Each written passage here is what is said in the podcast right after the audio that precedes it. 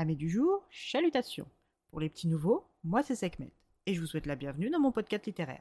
Dans mon émission, je vais tenter trois fois par semaine de vous donner envie de découvrir des livres de tout poil, récents et moins récents. Alors, si ça vous tente, c'est par ici la suite.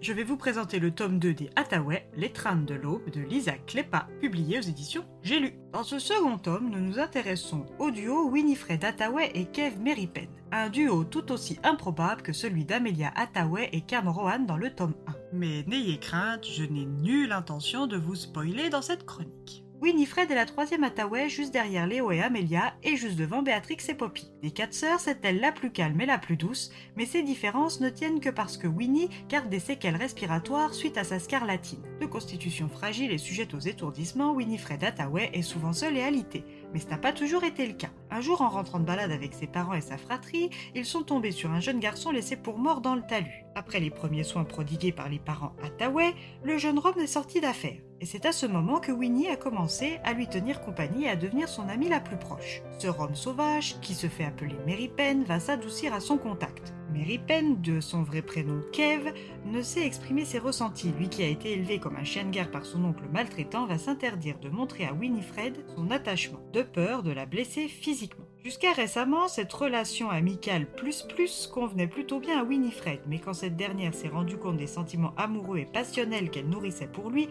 tout a changé. Malgré sa timidité et la place de la femme dans les années 1849, Winifred lui déclare sa flamme. Kev reste sur ses positions et lui oppose un refus. Winifred pense que son invalidité est la raison de son refus. Donc aidée par sa sœur aînée, elle décide de partir en France dans la région du Sud, tenter de guérir dans une clinique spécialisée dans les maladies respiratoires dirigée par le controversé docteur Julian Harrow. Accompagnée de son frère Léo, elle part pour la France. Après des soins intensifs, longs de deux ans, Winifred et Léo retournent rejoindre les leurs à Londres, accompagnés du docteur Harrow. Winifred est en pleine santé, elle a repris des couleurs et du poids, son souffle est normal, bref, elle est méconnaissable. En deux ans, elle n'est pas la seule à avoir changé, mais celui qu'elle espère revoir aura-t-il suffisamment changé pour lui accorder son amour? Arrivera-t-elle à le convaincre qu'un avenir commun est possible malgré leurs différences de rang? Ou devra-t-elle renoncer définitivement à lui au bénéfice de Julian Harrow venu lui faire la cour jusqu'à Londres? Une romance qui ne manque pas de suspense.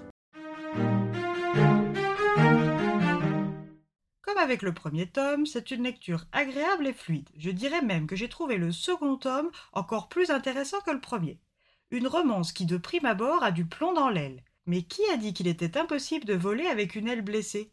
Certainement pas Winifred Atta ça je vous le garantis. Et bien voilà, j'en ai fini pour aujourd'hui. J'espère que cette chronique vous aura plu et vous aura donné des nouvelles idées de lecture.